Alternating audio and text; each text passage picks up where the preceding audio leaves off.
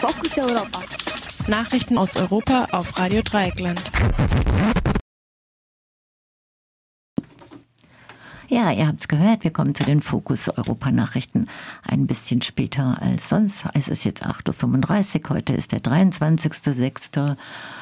Und wir bringen zunächst den Überblick. Mieten, die die Hälfte des Einkommens übersteigen, sind keine Seltenheit. Griechenland, illegale Patchbacks nicht nur in Grenznähe. Mörder des Journalisten Jamal Khashoggi auch in den USA ausgebildet. Anschlag von Hanau. Notruf kam trotz freier Leitung nicht durch.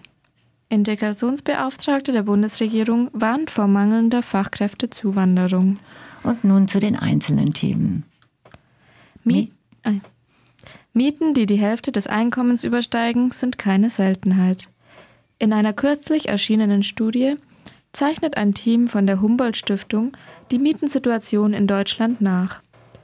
Für die von der gewerkschaftsnahen Hans-Böckler-Stiftung erstellten Studie haben sie Daten des Mikrozensus von 2018 ausgewertet.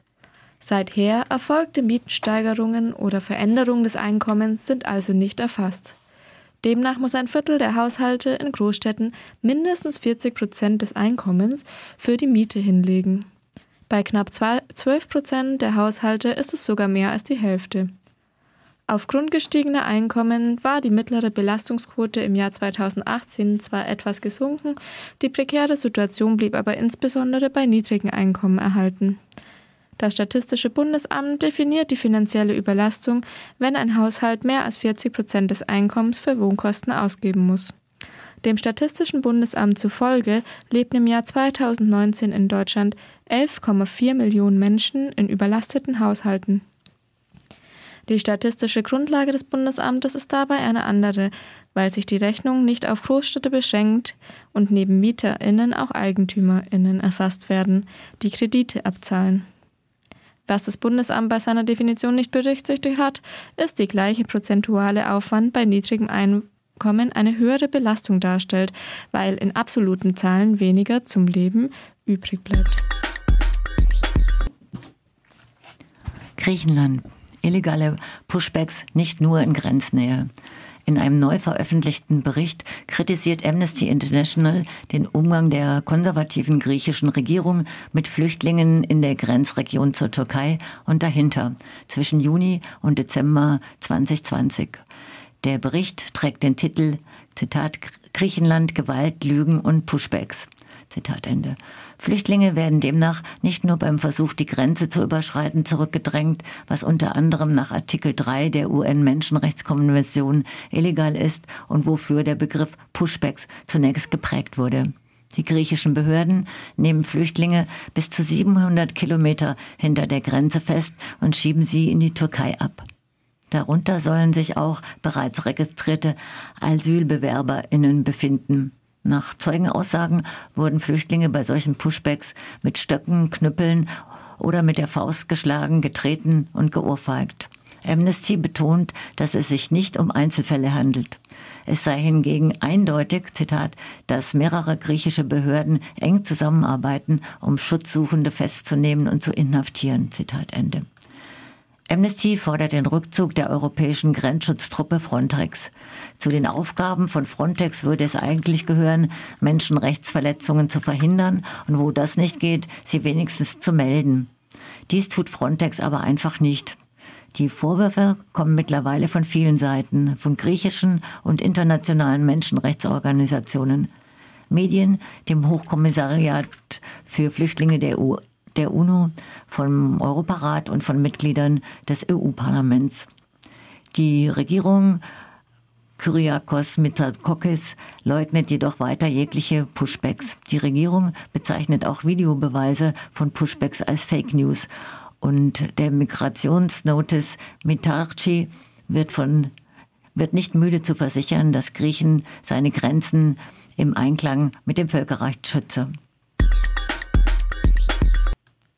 Mörder des Journalisten Jamal Khashoggi auch in den USA ausgebildet. Nach einem Bericht der New York Times durchliefen vier der Männer, die den sandischen Journalisten im Jahr 2018 im saudischen Konsulat in Istanbul ermordet haben, ein Jahr zuvor eine paramilitärische Ausbildung in den USA.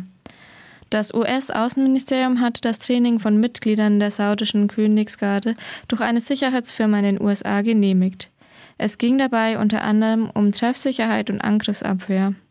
Khashoggi war ein kenntnisreicher Kritiker des mächtigen Kronprinzen Mohammed bin Salam. Das Konsulat hatte ihm einen Termin gegeben, an dem er die nötigen Papiere für seine Hochzeit abholen konnte. Während seine Verlobte vor dem Konsulat wartete, wurde Khashoggi erschickt.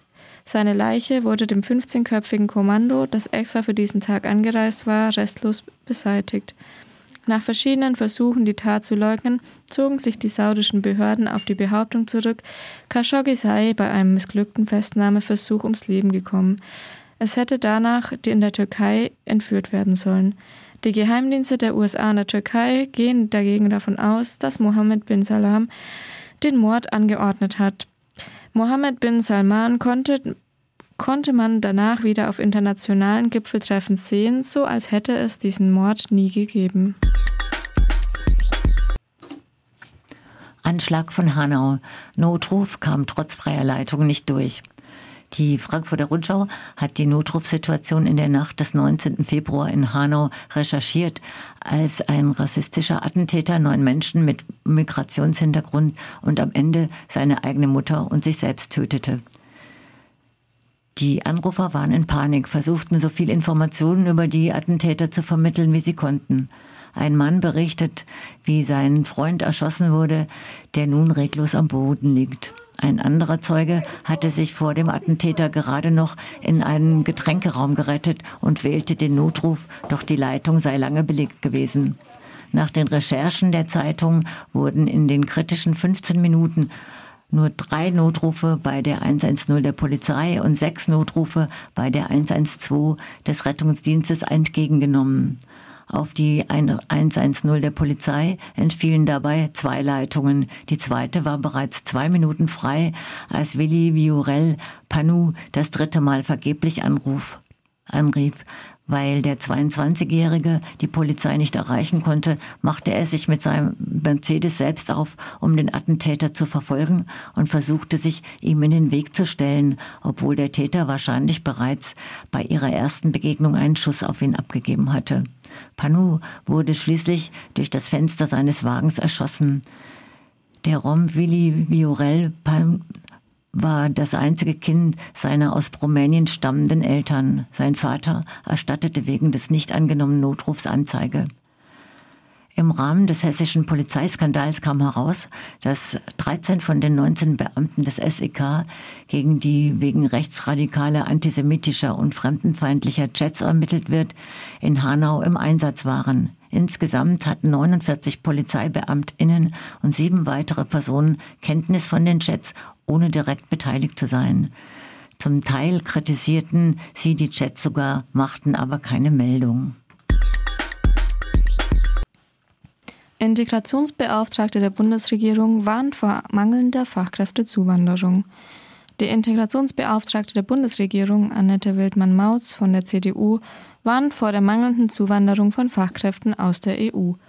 Den Unternehmen würden bereits 270.000 Fachkräfte fehlen, während die Zuwanderung aus der EU im vergangenen Jahr um 25 Prozent eingebrochen sei. Nach einem Index der Kreditanstalt für Wiederaufbau des Münchner Infoinstituts zeigt der Fachkräftemangel steil nach oben, was in den Monaten davor durch die Corona-Pandemie überdeckt wurde. Fast ein Viertel der Unternehmen klagt über Fachkräftemangel. Der Mangel besteht insbesondere bei der Pflege, auf dem Bau und in den Lebensmittelindustrien. Es mag bei, mit ihrer Parteizugehörigkeit zusammenhängen, dass Wiedemann Maus das Wort Zuwanderung sorgsam mit den Worten EU und Fachkräfte rahmt.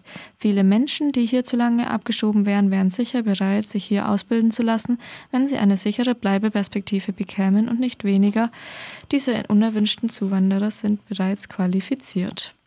Das waren die. Das waren. Das waren die Fokus Europa Nachrichten von heute, dem 23. Juni 2021, geschrieben von unserem Kollegen Jan. Vielen Dank.